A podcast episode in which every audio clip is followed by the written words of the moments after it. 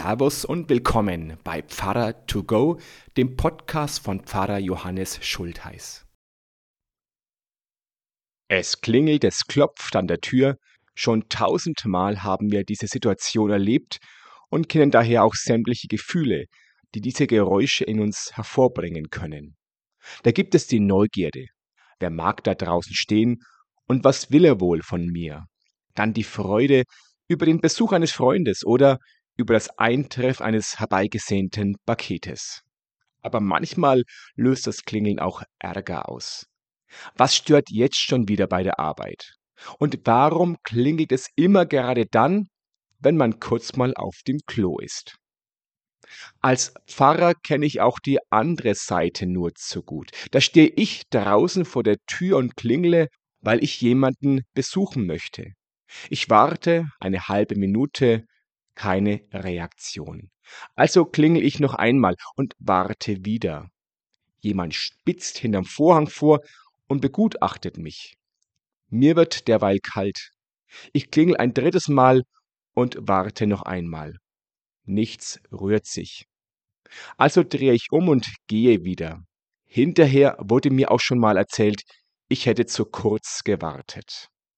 Macht hoch die Tür, ist jedes Jahr das Motto in der Adventszeit. Dieses Motto stammt aus der Bibel aus Psalm 24. Dort heißt es, Machet die Tore weit und die Türen in der Welt hoch, dass der König der Ehre einziehe. Wer ist der König der Ehre? Es ist der Herr stark und mächtig, der Herr mächtig im Streit. Mache die Tore weit und die Türen in der Welt hoch, dass der König der Ehren einziehe. Wer ist der König der Ehre? Es ist der Herr Zebaoth, er ist der König der Ehre. Mache die Tore weit und die Türen in der Welt hoch. Komisch, denke ich mir. Eine Tür macht man auf, aber nicht hoch und auch nicht weit. Tatsächlich gibt es verschiedene Methoden, eine Tür oder ein Tor zu öffnen. Man kann eine Tür mit Scharnieren öffnen. Man kann eine Schiebetür aber auch einfach zur Seite schieben. Und dann kann man Tore auch noch hochziehen. So machen wir es meist beim Garagentor.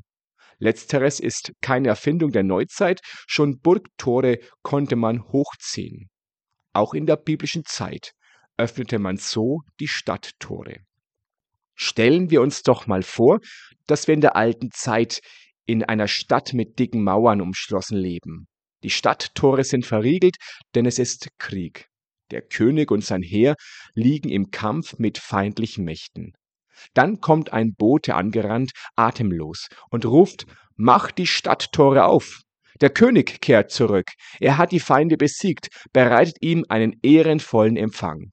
Mache die Tore weit und die Türen hoch, dass der König mit Ehren einziehe.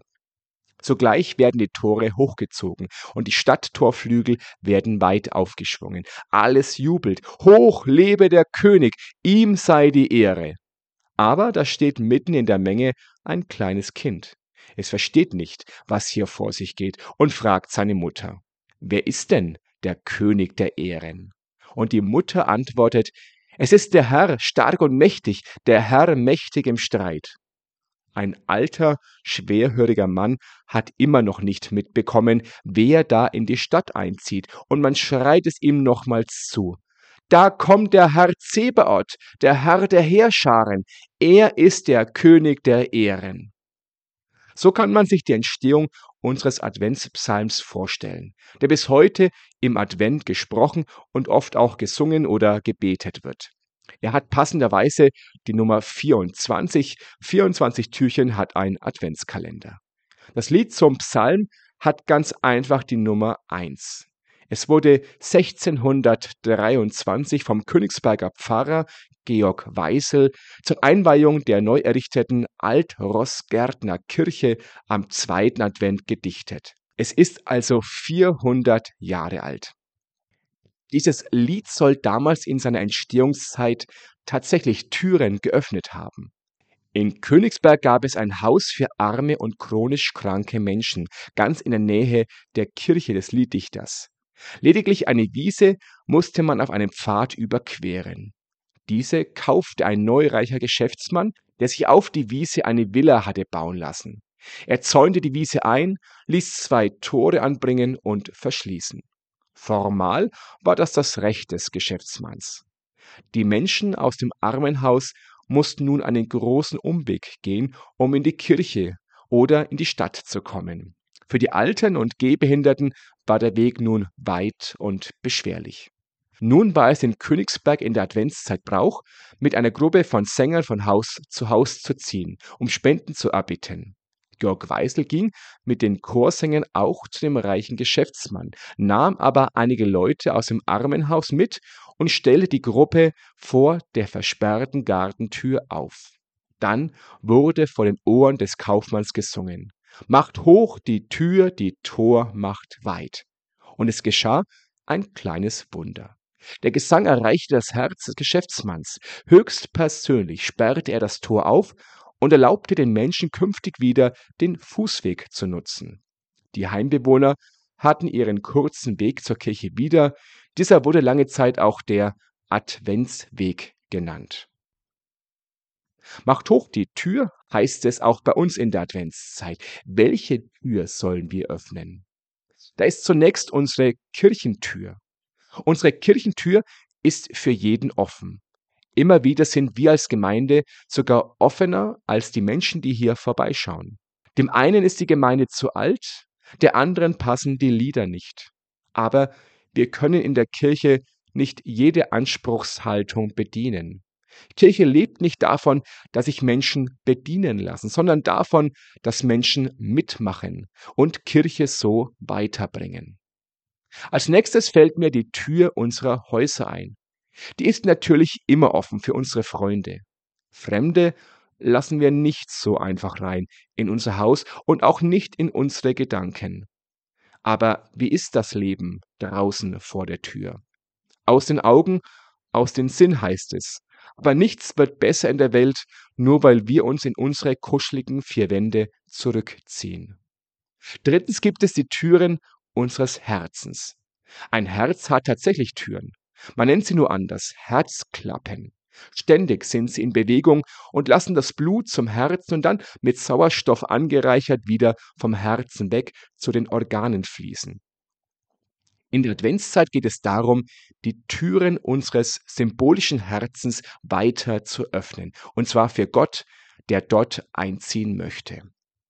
Es gibt noch eine Möglichkeit im Advent, eine Tür zu öffnen, und zwar unseren Geldbeutel.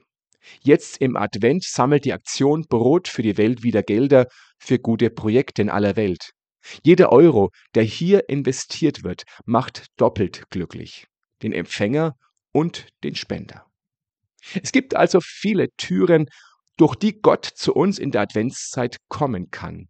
Aber aufgepasst, denn manchmal kommt er auch durch die Hintertür. So sagt es uns eine Geschichte.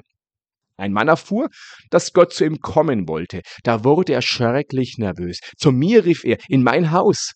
Und er rannte in alle Zimmer, er lief die Treppen rauf und runter, er kletterte zum Dachboden hinauf, er stieg in den Keller hinab und sah sein Haus mit anderen Augen.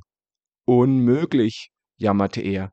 In diesem Dreckstall kann ich keinen Besuch empfangen, schon gar keinen von Gott. Alles voller Gerümpel, kein Platz zum Ausruhen keine Luft zum Atmen. Also riss er alle Fenster und Türen auf und rief hinaus Brüder, Freunde, Leute, helft mir aufräumen. Irgendjemand, bitte, aber schnell. Er machte sich sofort daran, sein Haus zu putzen.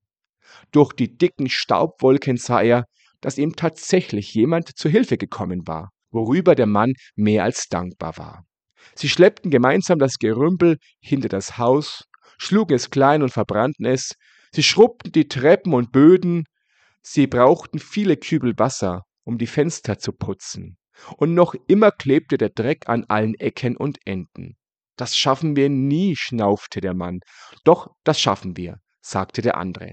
Sie plagten sich den ganzen Tag, und tatsächlich waren sie spät am Abend fertig. Sie gingen in die Küche, und der Mann deckte den Tisch. So sagte er, Jetzt kann er kommen, mein Besuch. Jetzt kann Gott kommen. wo er nur bleibt?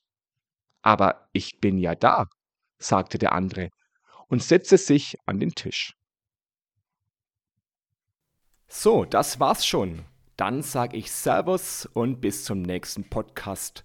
Oder vielleicht sehen wir uns ja auch am Sonntag live in der Kirche oder werktags im Gemeindehaus oder auf YouTube oder sonst irgendwo. Gott behüte euch. Servus.